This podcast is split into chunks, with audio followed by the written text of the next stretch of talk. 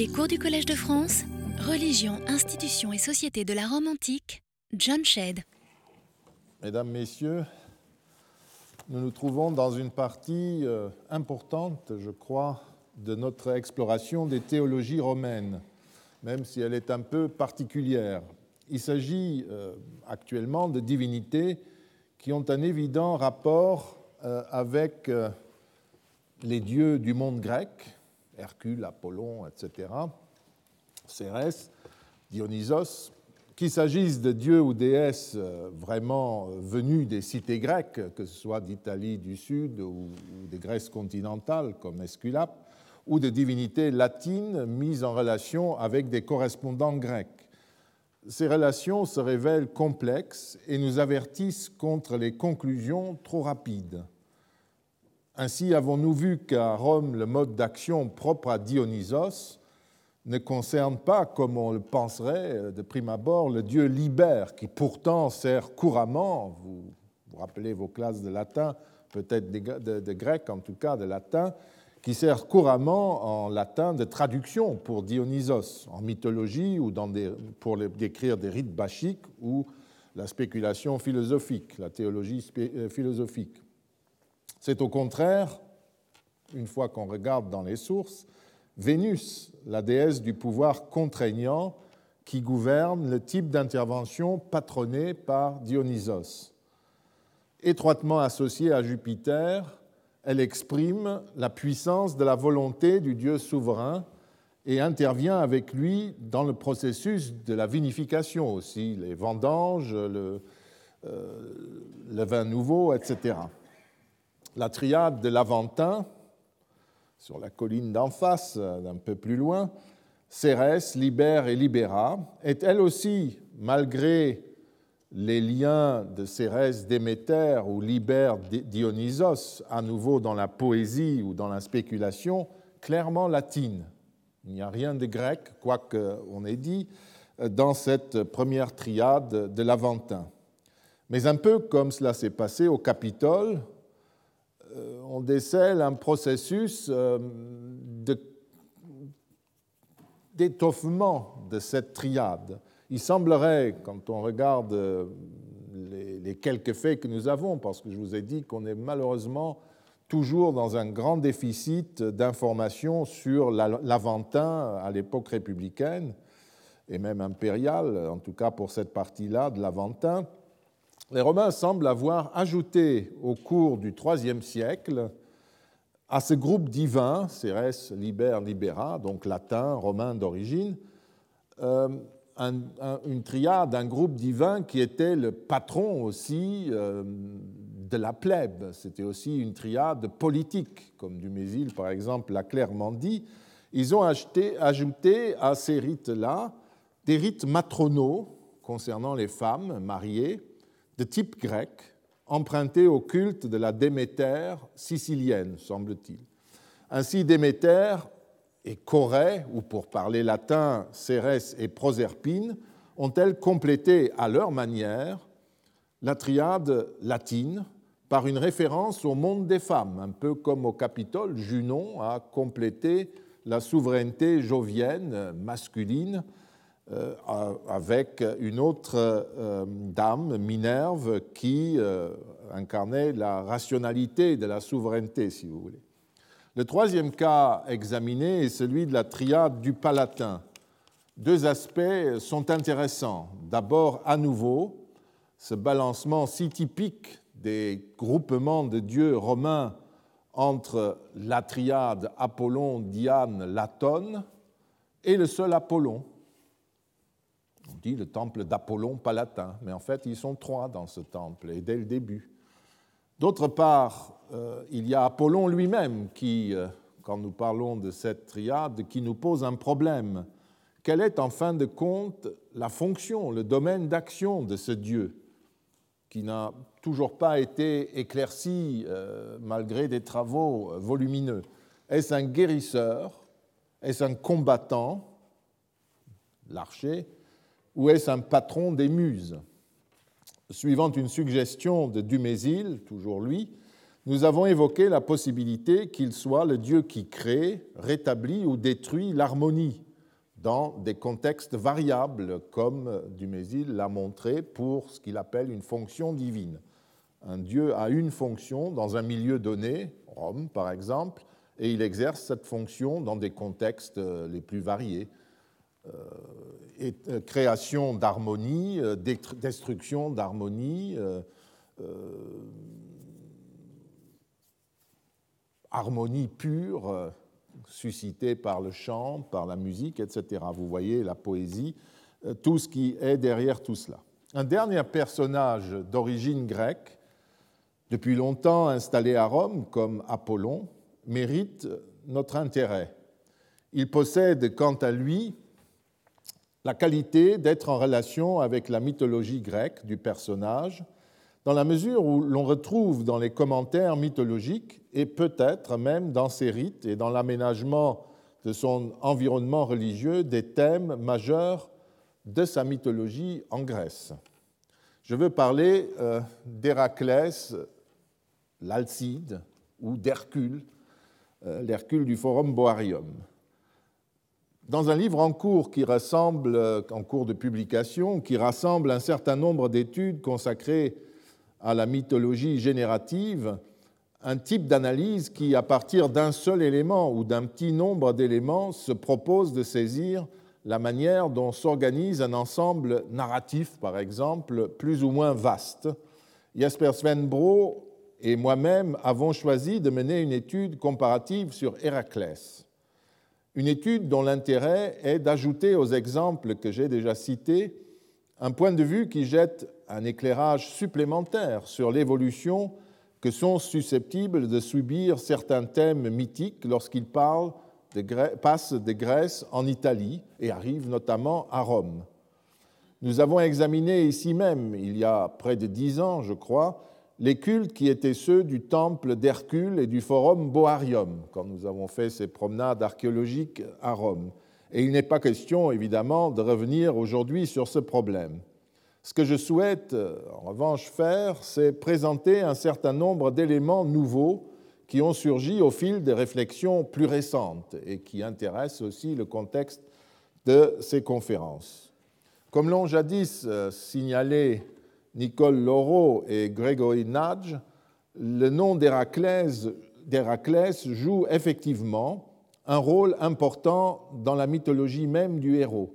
Et dans ce cas-là, ce degré zéro, si vous voulez, du mythe qui génère tout le récit, toute la personnalité du Dieu, c'est pour une fois son étymologie, son nom. Hmm?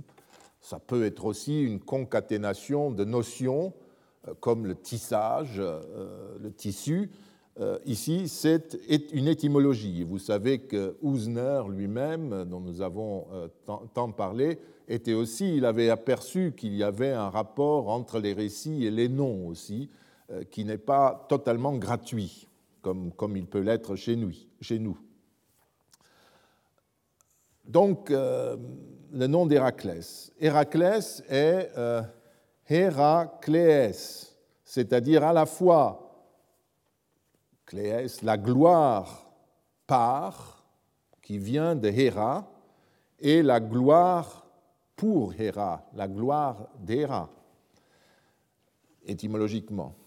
Mais cette remarque, tout à fait juste, ne suffit pas à éclairer le lien qui rattache le nom même du héros à sa geste héroïque. C'est ça qui nous intéresse. Est-ce qu'il y a un lien entre le roman d'Héraclès et ce nom ambigu? Nicole Laureau insiste ainsi à juste titre sur l'hostilité qui opposa Héra, la déesse Héra, à Héraclès, et elle a tout à fait raison de ne pas vouloir contourner ce qui, dans la tradition grecque, est placé sous le signe des tensions et du conflit entre ces deux personnages. Mais cela ne suffit pas non plus à expliquer la nature exacte du rapport qui existe entre le nom et la geste. L'observation très juste qu'elle formule sur les deux pôles opposés qui constituent que constitue la déesse du mariage, Héra, d'une part, et le bâtard au mariage innombrable de l'autre, Héraclès, n'est pas réellement mise en rapport avec le nom du héros. Il manque une articulation plus précise.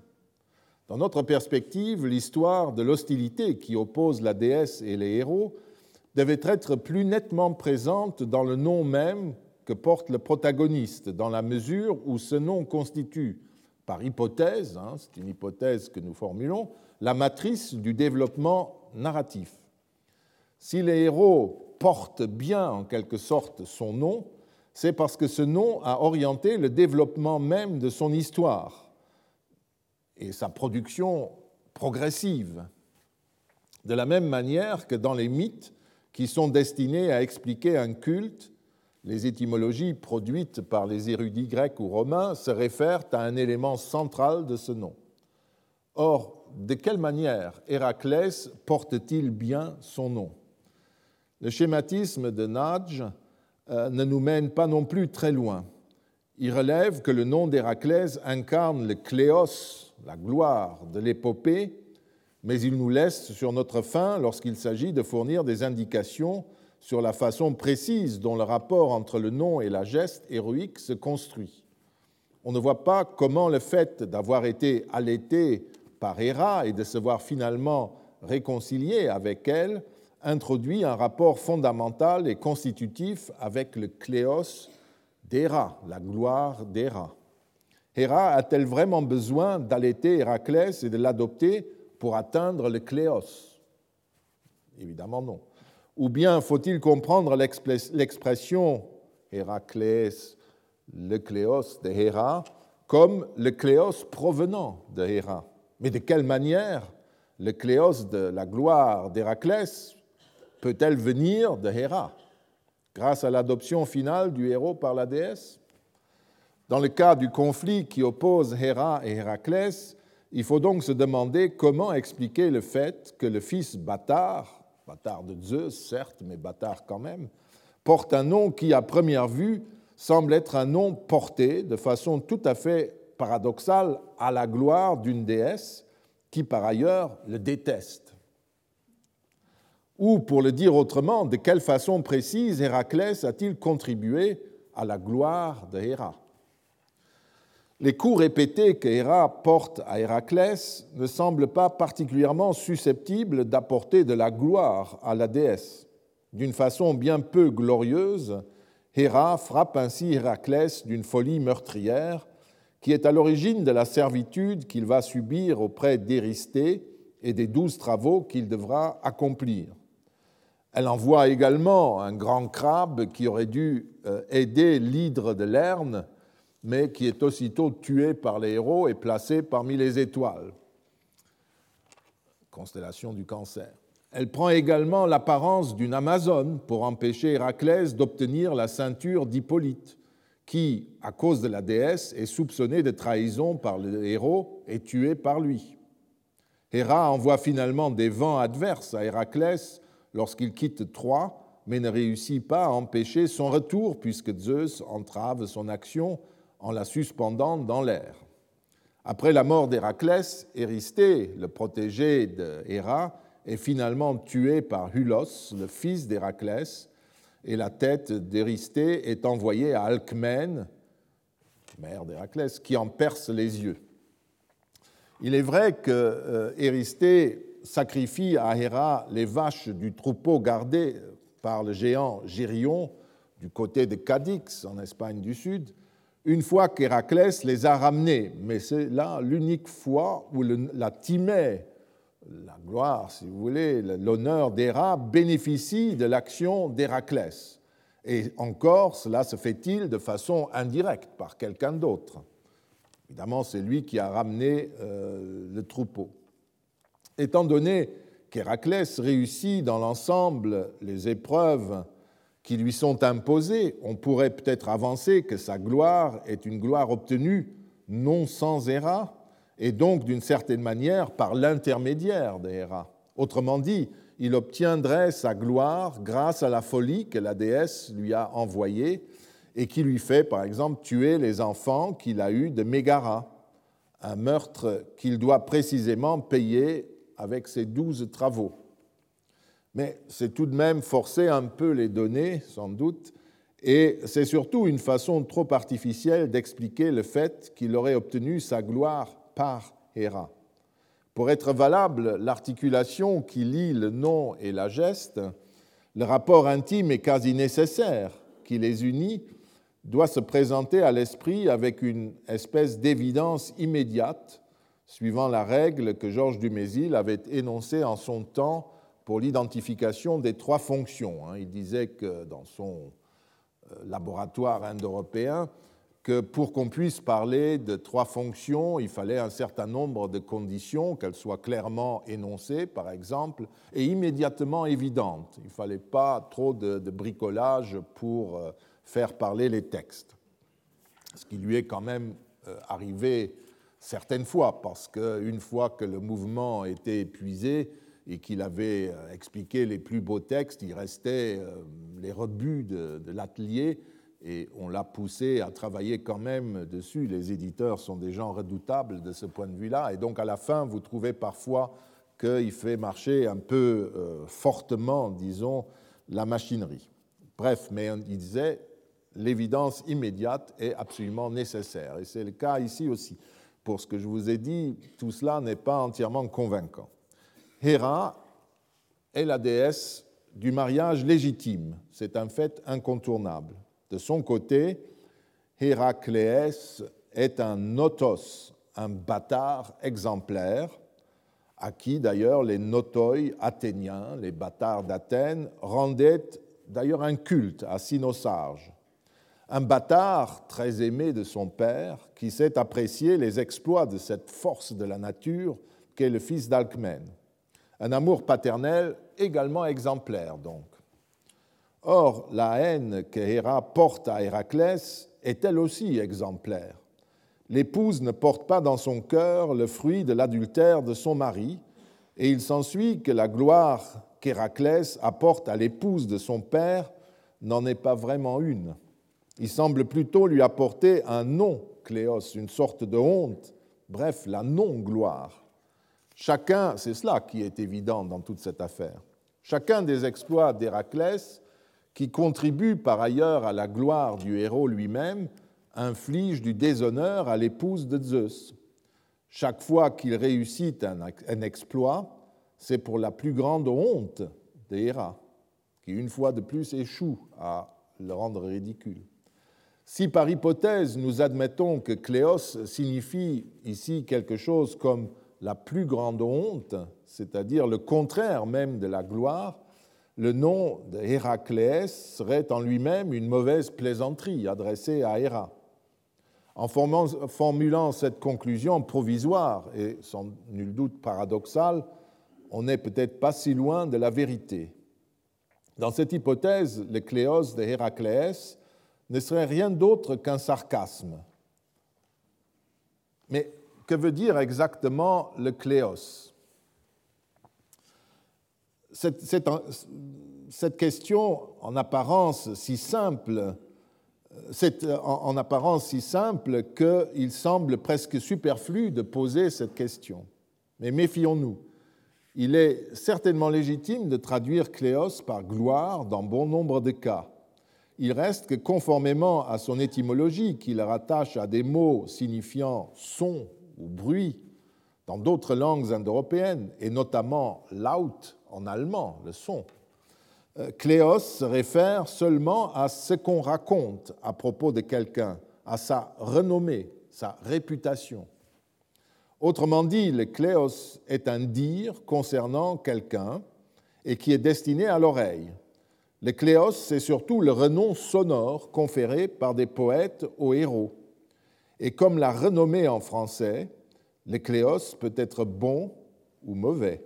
Il peut être positif ou négatif. Un exemple parallèle, latin vient à l'esprit, fides, un terme qui peut signifier son contraire lorsqu'il apparaît dans un contexte carthaginois la fides romaine, c'est la loyauté, euh, jamais de faux serments, euh, pas de ruse, etc. C'est ce qu'ils disent.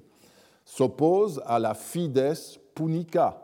C'est devenu une expression presque formulaire, euh, parce que la loyauté, entre guillemets, carthaginoise des puniques, c'est la, tricherie, la trahison, le faux serment, etc.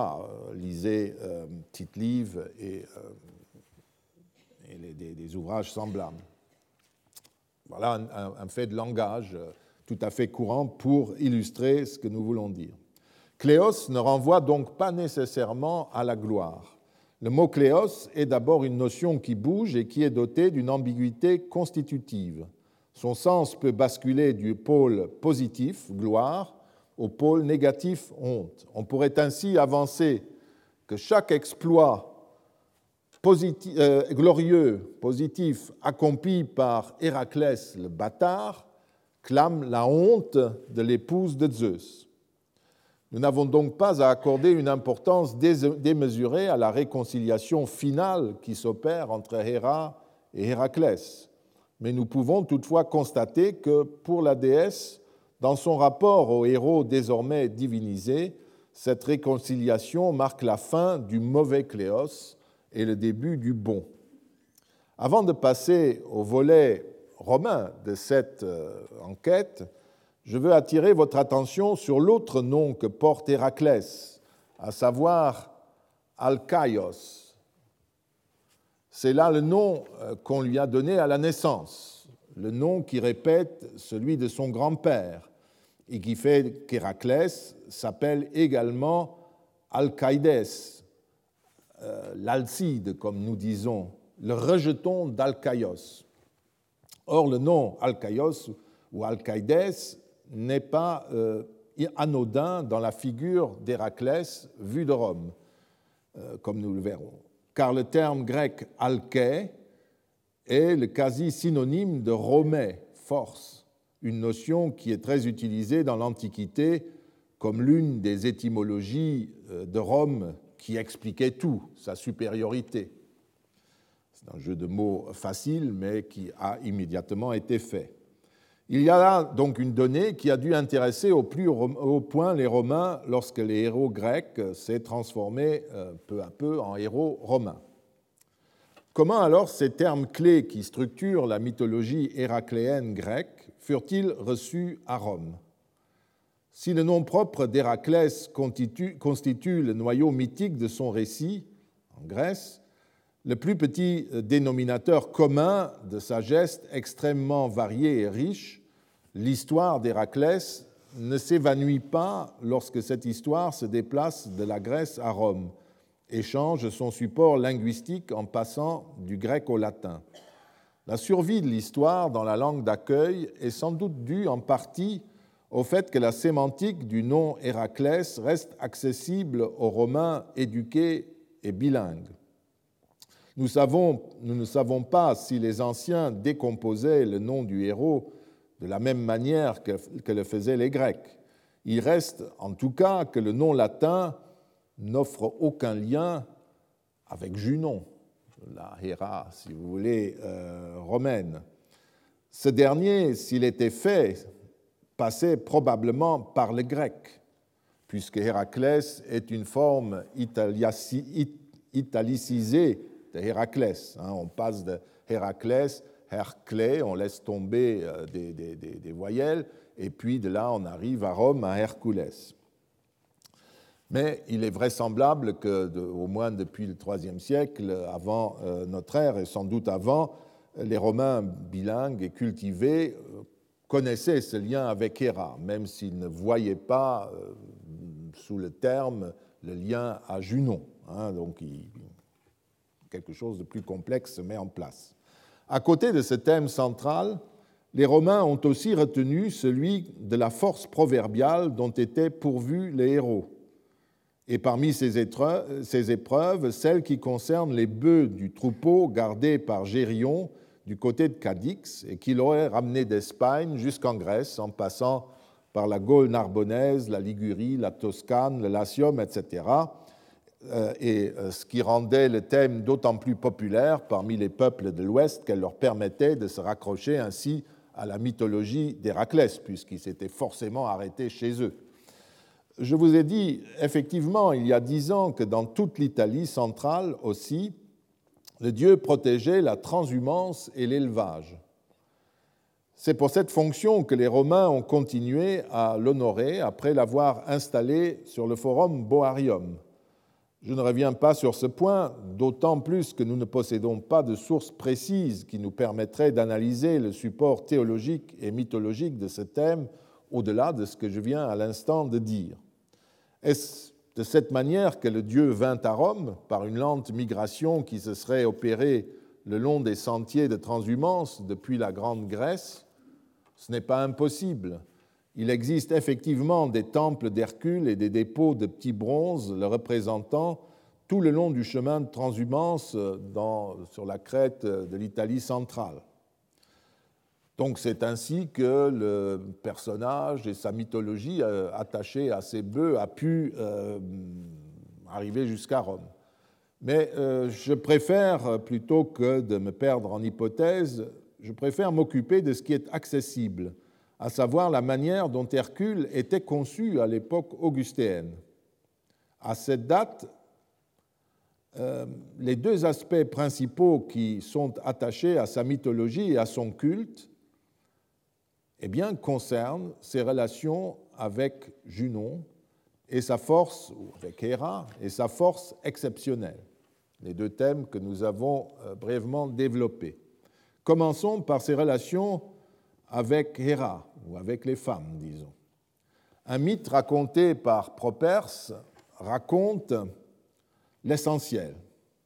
Après avoir récupéré les bœufs de Gérion, qu'il ramène d'Espagne, et que le monstre Cacus lui avait volé à Rome, euh, après avoir donc récupéré ce troupeau et puni euh, le monstre, les héros se sentent fatigués il demande à boire dans un lieu de culte de Bonadea, de la bonne déesse, qui est proche. Voici, comment il se, présente. C'est moi. La terre que j'ai reprise au monstre me nomme Alcide. Vous connaissez le sens de ce mot. Qui n'a entendu parler d'Hercule et des exploits de sa massue, des flèches toujours sûres qu'il décochait au grand fauve, du seul homme pour qui on lui les ténèbres du Styx, puisqu'il était descendu aux enfers aussi le héros fait donc allusion à ses exploits et à sa gloire, à son cléos. Et pour, comme pour attirer l'attention sur ce qu'implique son nom, il mentionne Héra, mais à la romaine évidemment. Vous lisez l'acariâtre Junon, si c'est à elle que vous sacrifiez, toute marâtre qu'elle est, ne m'aurait pas interdit les fontaines, ces fontaines, son eau puisque la dame à qui il demande à boire lui refuse l'eau. Mais la prêtresse du lieu refuse de le laisser se désaltérer, et les héros décident en guise de vengeance d'exclure toutes les femmes du culte du grand autel qui fonde par la suite. Le développement qui est ainsi fait du thème en contexte romain est particulièrement astucieux. Properce suppose que ses lecteurs connaissent les relations ombrageuses que les héros entretiennent avec Héra, c'est-à-dire Junon. Le thème qu'il développe à la suite de l'épisode des bœufs se raccroche donc explicitement et de tout très transparente, de façon très transparente, au thème de l'acariâtre Junon. Et l'épisode met une fois de plus en scène les héros maltraités par une femme, par une déesse des femmes, en quelque sorte. À vrai dire, le dieu se trouve même dans un endroit, dans un point de Rome, qui est tout particulièrement attaché aux femmes. Je vous ai parlé de ce problème il y a dix ans, a été publié depuis, et plus récemment en commentant les questions romaines de Plutarque. Le grand hôtel du dieu est en quelque sorte entouré de temples, d'hôtels, de cultes et de lieux de mémoire liés aux femmes. Nous avons déjà vu euh, que le sanctuaire de Bonadea, euh, à proximité se trouvait, il est euh, en haut, euh, sur l'Aventin, hmm, vers, vers, vers l'est. À proximité se trouvait aussi le bois sacré de Stimula et le temple, un peu plus loin sur l'Aventin, le temple de Diane. Et à côté, les temples de Cérès et de Flora, toutes des divinités matronales, féminines. devant l'Ara Maxima, donc vous voyez la Maxima, se trouvait euh, l'hôtel de Pudikitia Patricia, où les matrones honoraient cette déesse. Et à l'extrémité nord du forum Boarium, en allant vers la gauche sur l'image, vous arrivez vers euh, les temples de Carmenta, de Fortune et de Mater Matuta. Et d'après une tradition, c'est la mère d'Évandre, l'Arcadien, le premier occupant du site de Rome, Nicostraté, qui aurait prédit l'immortalité à Hercule et aurait fondé en prévision de cet euh, événement le culte du grand autel. Enfin, derrière l'Ara Maxima, le grand cirque constituait euh, un lieu de mémoire matronale, j'ai mis un point dans le cirque, puisque c'est en ce lieu qu'avaient été enlevées les Sabines et qu'avait été en quelque sorte fondée la descendance des compagnons peu recommandables de Romulus. D'autre part, il faut aussi se rappeler, nous venons de le voir sur le plan mythologique, mais c'est un fait rituel, qu'aucune femme n'était admise au sacrifice de l'Ara Maxima. Cet ensemble de données rendait donc possible et plausible le petit mythe raconté par Properce. Le poète et auteur de ce mythe étiologique avait certainement ce contexte rituel et topographique en tête quand il a mis en scène la rencontre d'Hercule avec les femmes romaines. Il n'avait malheureusement pas de temple de Junon à sa portée, là, mais il est clair que euh, le jeu se fait autrement, se fait dans, dans le, sous-texte qui est le, mythe grec, évidemment.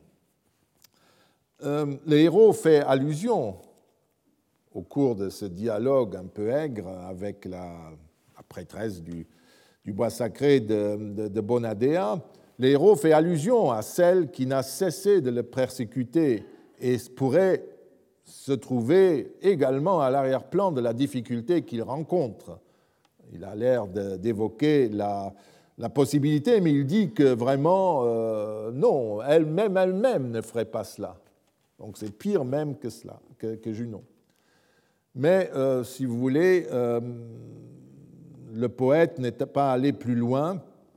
Il est tenu, évidemment, et c'est ça la limite toujours en mythologie, en spéculation de ce type, il faut respecter la vraisemblance mythologique. Il transfère néanmoins l'hostilité de Héra Junon chez les femmes et chez la Bonadea. Et il transpose en fait un double thème, celui de l'hostilité que lui manifestent les femmes, et peut-être derrière Junon, sait, mais aussi celui de leur bienveillance, parce que le rapport d'Hercule au milieu de ces dames est assez complexe.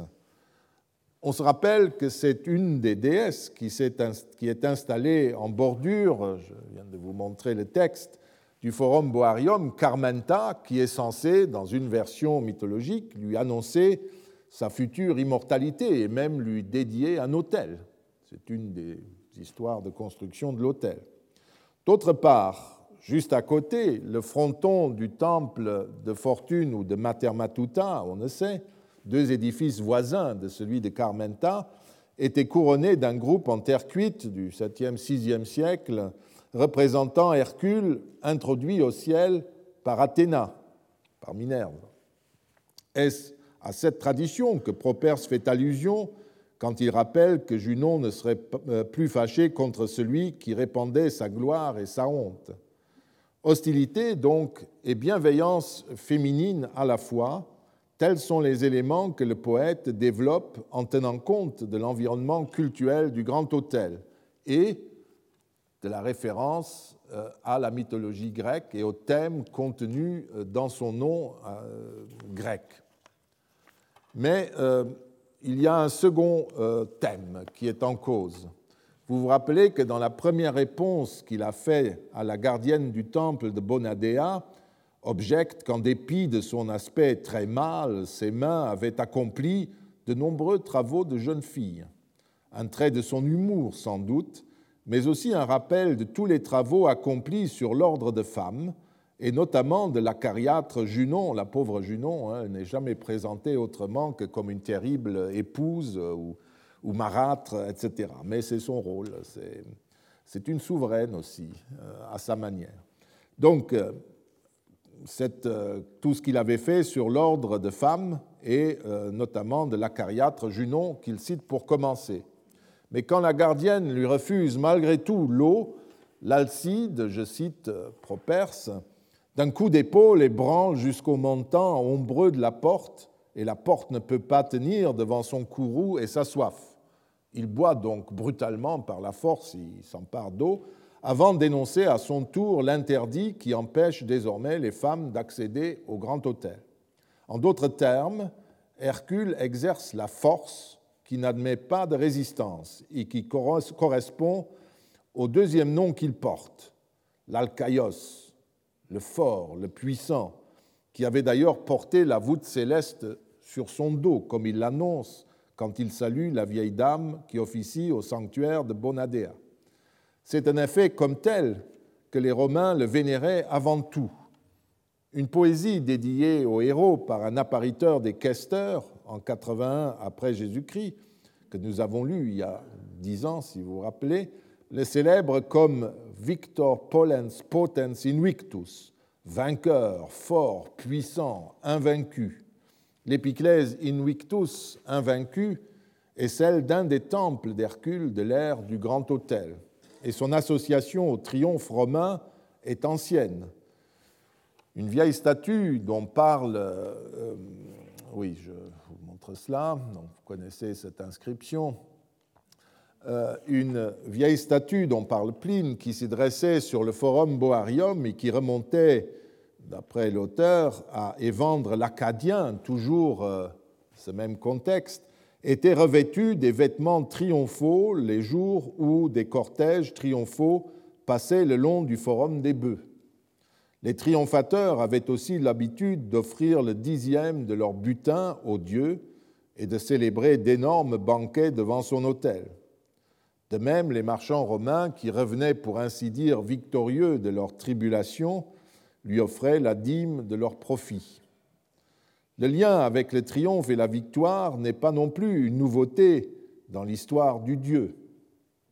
Les épithètes Victor ou Invictus mises en avant par la tradition romaine ont elles aussi une possible source grecque dans le fait que Héraclès a reçu l'épithète Kalinikos après la prise, la prise de Troie le héros euh, Télamon était entré dans la ville avant tous les autres, ce qui a provoqué la colère d'Héraclès, qui se préparait à le tuer. Télamon se mit alors à ramasser de gros blocs de pierre qui se trouvaient autour de lui et eut la vie sauve, car interrogé par cette brute sympathique sur ce qu'il faisait, répondit qu'il était en train de construire un hôtel à Héraclès Kalinikos, de la belle victoire. Et euh, voilà en gros euh, la manière dont il s'adresse à lui. Salut à toi, au Seigneur Héraclès de la belle victoire, tralala pour la belle victoire. Enfin, une chansonnette, etc. Et comme ça, euh, il arrive à apaiser Héraclès. On constate donc que les Romains qui commentaient le culte et les coutumes du grand hôtel s'inspiraient des motifs mythologiques et des épiclèses grecques du héros ce qui ne signifie pas forcément que tout était grec dans ce lieu et dans ce culte, et que celui-ci provenait directement de Grèce. Il nous informe seulement que les Romains de cette époque, nous sommes, mettons, premier avant, premier après, que les Romains connaissaient la mythologie grecque du dieu, l'avaient comprise, avaient médité dessus, et que dans leurs commentaires des cultes du Forum Boarium, ils puisaient à bon escient dans cette mythologie grecque en développement ce qui pouvait les intéresser.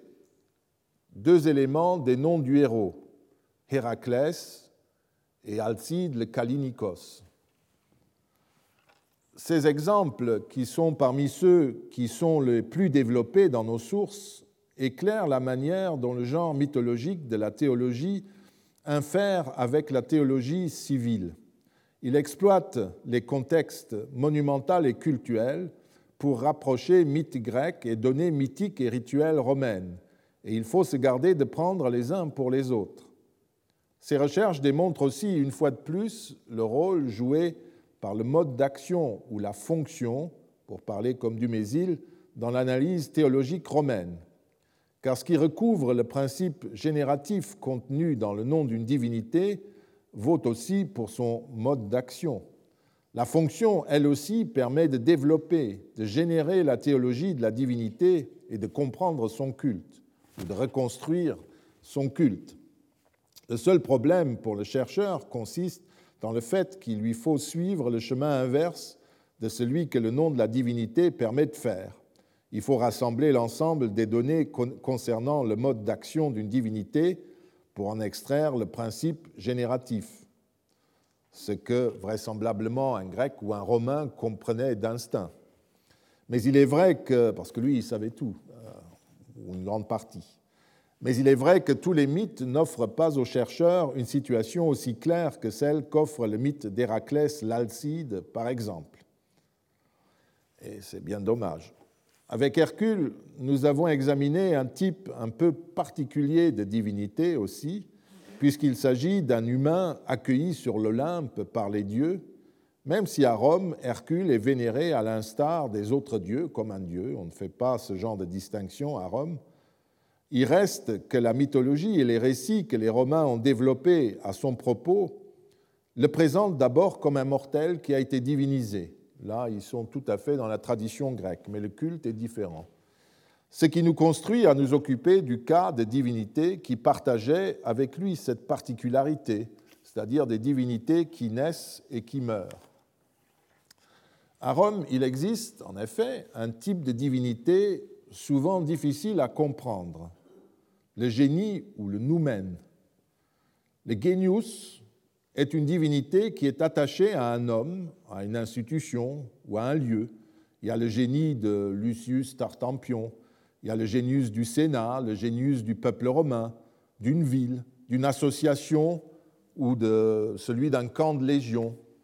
Cette figure divine naît en même temps que l'être ou la chose à laquelle elle est attachée, et elle meurt avec eux ainsi que Censorinus l'écrit son traité sur l'anniversaire. Le génie est le Dieu sous la protection euh, duquel chacun vit à partir du jour de sa naissance.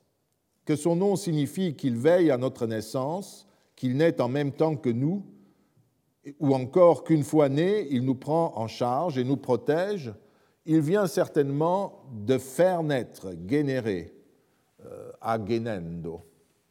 De nombreux auteurs anciens ont écrit que le génie était identique au lard, au singulier, c'est l'usage républicain de l'époque républicaine. Et parmi eux, Granius Flaccus, dans le livre qu'il laissa euh, sur les indigitamenta, ces divinités fonctionnelles, vous vous rappelez, maintenant vous savez ce que c'est, et qu'il a dédié à César. Le génie était donc le double divin des choses qu'il secondait. Il représentait leur capacité d'action propre et bien sûr, il les protégeait. Pour Festus, euh, il était le Dieu qui obtenait la puissance pour effectuer tous les actes. Il y a eu un débat sur le sens de genius, nous y avons déjà fait allusion. Une tradition récente qui est au moins défendue depuis Georg Vissova considère le genius comme la force procréatrice des mâles, en face de la nature féminine et de l'accouchement, patronné par Junon.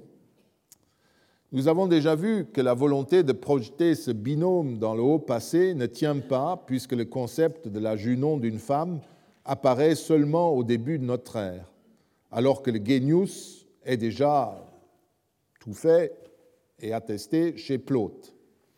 Avec les anciens, comme euh, Festus ou Censorinus, euh, Walter Otto et Georges Dumézil, par exemple, ont établi, à juste titre, me semble-t-il, que le genius a créé ce qui naît, mais qu'il n'est pas la fertilité masculine.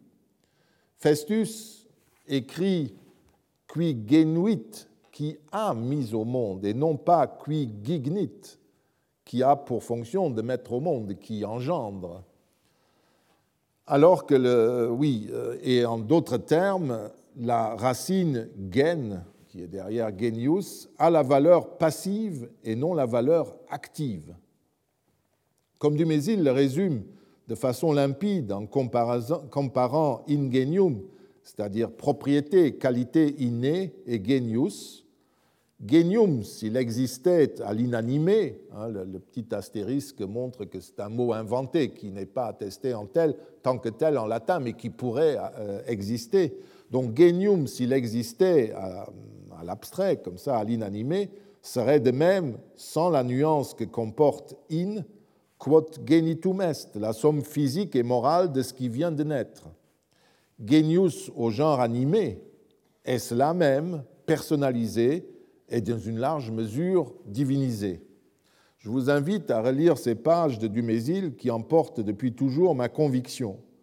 Je ne comprends d'ailleurs pas ce que l'on entend lorsqu'on assimile genius au principe viril, sinon que c'est une approche qui me paraît fortement marquée par l'idéologie du XIXe siècle et l'imaginaire fécond des cultes de fertilité. Il faut d'ailleurs exercer une certaine contrainte sur les sources pour faire fonctionner cette approche, ce qui n'est jamais un, signe de bonne méthode. une divinité peut elle aussi avoir un génie? Celui, celui-ci était honoré à ses côtés. Nous avons vu dans les cours précédents l'exemple de la Junon de Deadia, qui est sous l'Empire l'équivalent du Genius de Jupiter ou d'autres dieux. Soulignons que ce fait même de l'existence du Genius ou de la Junon d'une divinité fait apparaître l'étrangeté de l'interprétation du Genius entendu comme principe viril actif. Tous les dieux seraient dans ce cas accompagnés de la figure divine de leur principe viril. Et de la même manière, les cités ou les institutions qui toutes avaient un Genius honoreraient le principe viril qui les a fait naître. Quel principe viril? Quel géniteur? Euh, on arrive dans des absurdités si on pousse le raisonnement. L'interprétation d'un contemporain de Jules César, Granius Flaccus, vous l'avez lu, qui dans son livre sur les indigitamenta, les divinités anciennes qu'on invoque, identifie le genius au lard, donne un argument important pour ce débat. Le lard est en effet la divinité qui protège un terroir et ceux qui y vivent. Il n'est pas le principe viril de ce territoire ou de celui qui exerce l'autorité masculine. C'est bien sûr son assimilation euh, fait sourire, c'est un essai comme les anciens en faisaient, et euh, je crois que personne ne l'a pris au sérieux. Mais euh, ça vous montre que là où il cherche, ce n'est pas du tout ce qu'il est censé chercher s'il veut parler du principe viril il prend quelque chose de très différent. On n'est absolument pas dans cette euh, logique. En tout cas, pour ce qui concerne notre enquête, il est clair que le Genius était une divinité éphémère, c'est ça qui m'importe ici, même si la durée de son existence pouvait être plus ou moins longue. D'abord, il naît, il a un début, il n'est pas comme Jupiter ou même les petits dieux qui apparemment sont là depuis toujours, il n'y a pas de naissance. Elle sera courte, bien, entendu, son existence pour le génie d'un homme, fut-il l'empereur, longue pour le, génie de la ville de Rome, et encore plus longue pour le génie de Jupiter. Le noumen, quant à lui, a suscité un temps des discussions auxquelles Dumézil, encore, a mis un terme. Contre les théories primitivistes et animistes, il a établi que le noumen d'une divinité car le terme est toujours employé avec le génitif du nom d'une divinité ou d'un adjectif, était également, donc le noumen d'une divinité était également l'expression divinisée de l'action de cette divinité. Le mot signifiant littéralement l'assentiment, le fait de baisser la tête en signe d'assentiment, ce qui est une expression du pouvoir. Je dis oui. Le noumen de Jupiter, donc, était la puissance d'action de Jupiter, celle de l'Auguste était la puissance d'action de l'empereur, ce qui nous ramène encore une fois aux divinités fonctionnelles qui incarnent un aspect de l'action d'une divinité. Et le noumen est une qualité plus générale qui exprime la volonté d'action d'une divinité ou de l'empereur. Au début de l'Empire, le terme pouvait toutefois aussi désigner, sous une forme un peu superficielle, en poésie ou en langage courant, simplement une divinité, c'est une puissance d'action, je la vois. je la sens, ce qui peut évidemment pour nous susciter parfois des ambiguïtés. Mais dans les contextes cultuels, en tout cas, la notion est beaucoup plus précise et n'est pas euh, l'objet de, de, contresens. On ne peut pas se tromper. Il est évident que le noumen d'une entité apparaissait avec cette entité et disparaissait avec elle. Le noumen de l'Auguste, de l'empereur, venait à l'existence en même temps que l'empereur était institué, recevait ses pouvoirs.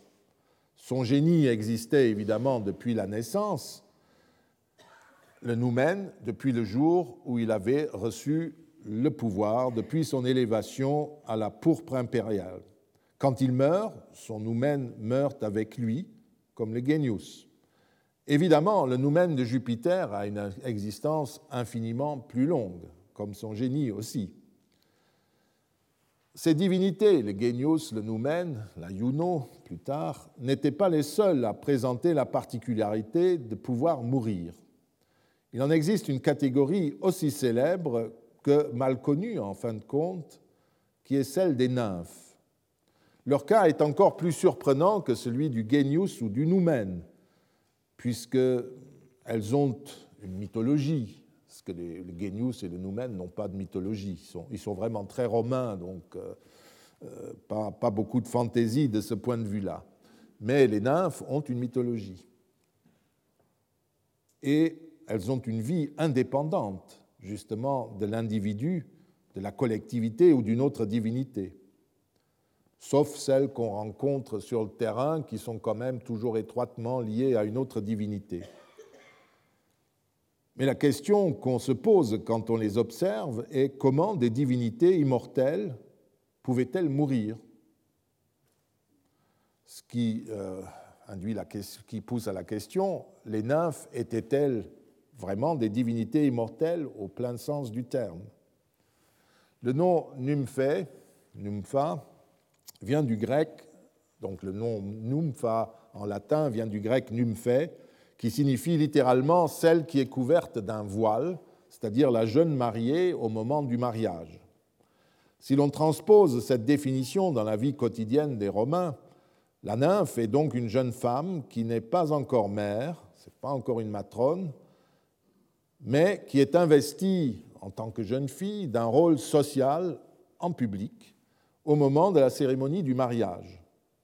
Normalement, une jeune fille et même une matrone était plutôt confinée dans l'intimité de la maison privée. La mariée, en revanche, se trouve pour un jour au centre de l'attention collective. Cela peut signifier deux choses pour nos nymphes. D'abord, qu'elles possèdent un rôle public et qu'elles sont liées à la vie collective. Leur sexe et leur âge signifient d'autre part qu'elles exercent aussi un rôle secondaire, qu'elles complètent l'action d'autres divinités, car en principe, les divinités qui jouissent d'un rôle de premier plan sont des divinités masculines ou des femmes qui ont enfanté et sont dans la force de l'âge, à l'exception d'Artémis, la farouche vierge, ou de la chaste Vesta. Les nymphes sont parfois proches de cette dernière. Elles sont entre les deux. À en juger d'après les Vestales, qui jouissaient des privilèges juridiques d'une matrone, mais portaient la tenue d'une femme le jour de son mariage, la, déesse Vesta bénéficiait à la fois du statut de la jeune mariée et de la considération d'une femme établie.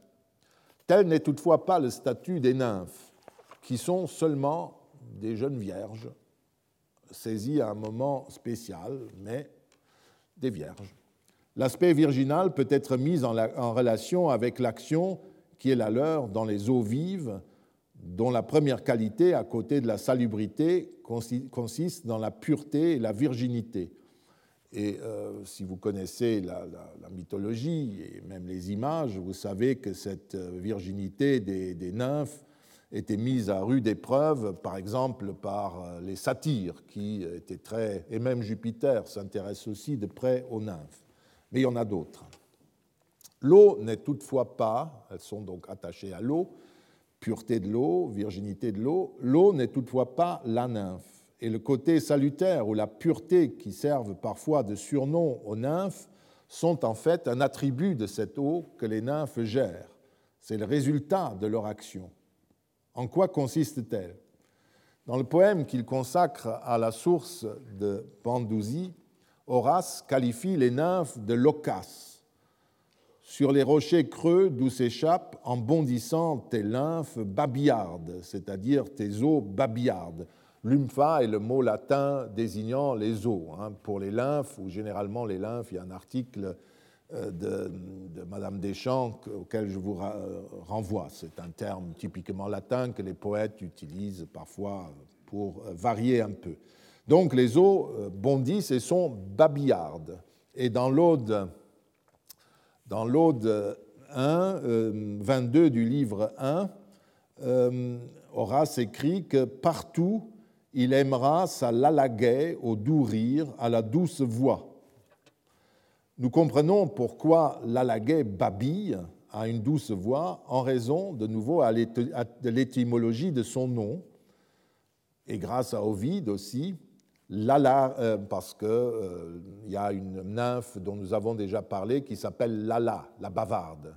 C'est Takita Muta, celle qui est ensuite punie pour avoir justement révéler euh, les assiduités de Jupiter auprès de cette nymphe et auprès d'une autre nymphe, c'est auprès de Juturne. Et euh, Lalla, la bavarde, est devenue Takita Muta parce qu'elle perd la langue et elle ne peut plus parler. Bref, vous comprenez pourquoi ces jeux de mots chez Horace et chez Ovide, en grec, l'aleine Lalo signifie parler, bavarder. Quand il décrit la nymphe Égérie, l'amie du roi mythique Numa, qui offre l'eau au bois des Camènes, Ovide commence par, euh, euh, la décrire en mentionnant son murmure. Un ruisseau, ruisseau caillouteux coule avec un murmure indistinct. Hmm. Incert au murmure. Les nymphes sont donc dans le même temps riantes, bondissantes, intarissables. En d'autres termes, elles remuent et sans arrêt font couler une eau fraîche et pure. C'est cela leur mode d'action, un bruit frais qui coule en permanence.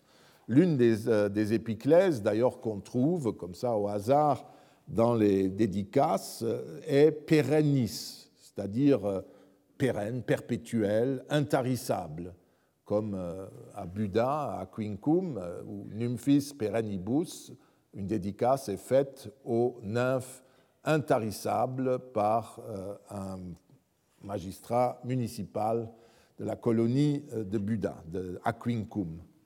Le babi peut aussi appeler pourquoi Apollon, qualifié de sonore par Georges Dumézil, est associé aux sources. Je me demande si ce n'est pas une des raisons qui l'associe régulièrement à des sources.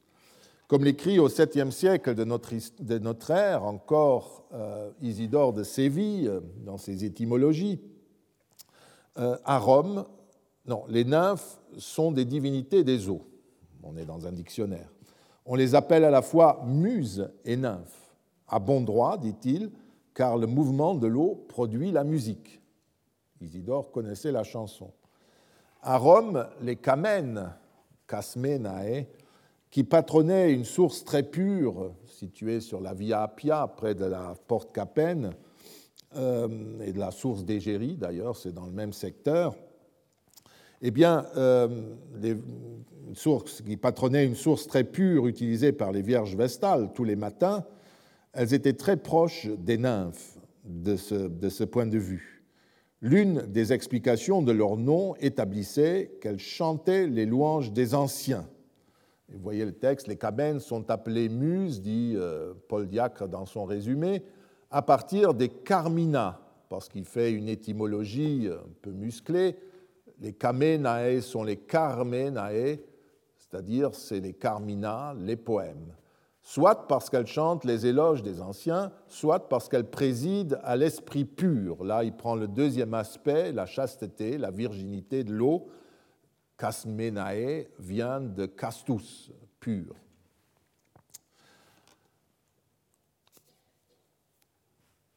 En tout cas, les camènes ont été identifiés par les Romains de façon tout à fait commune aux muses, comme le montre d'ailleurs un petit exercice de traduction du deuxième siècle avant notre ère, quand Livius Andronicus, dans son Odyssée, a traduit Andra moyenne et le premier vers de l'Odyssée, par Viru mi carmen in seke versutum. Et ce n'est pas Moussa, mais Kamena qu'il a utilisé, alors qu'il pouvait bien utiliser Moussa, il n'y a pas de problème. Donc euh, voilà euh, pour euh, cet aspect. La fonction des nymphes est donc de faire s'écouler de manière intarissable une eau vive et salubre.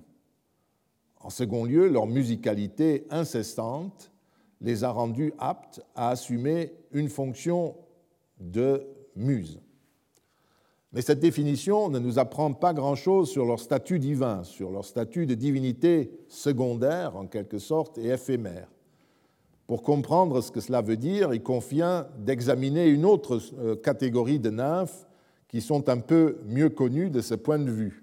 À cet effet, il faut passer dans le registre de la mythologie et lire les poètes, car les sources, on peut le dire, ne nous ont laissé aucune donnée à ce propos. Euh, nous verrons cela, mais généralement on est assez frustré avec les nymphes parce que, euh, vous avez vu déjà une découverte, on a soit des définitions, soit des citations dans un poème, mais très court comme cela, où on peut un peu voir quel est leur mode d'action, quel est ce qui les qualifie euh, comme actrices dans, le Panthéon, si vous voulez. Mais en général, on a juste des épiclèses, des dédicaces, mais on n'apprend rien sur, elles-mêmes. Et donc il faut passer euh, à un autre type de, nymphe, celle des arbres, vous verrez, où on a des éléments plus clairs pour notre propos, ce que nous ferons la prochaine fois. Je vous remercie. Retrouvez tous les contenus du Collège de France sur www.colège-2-france.fr.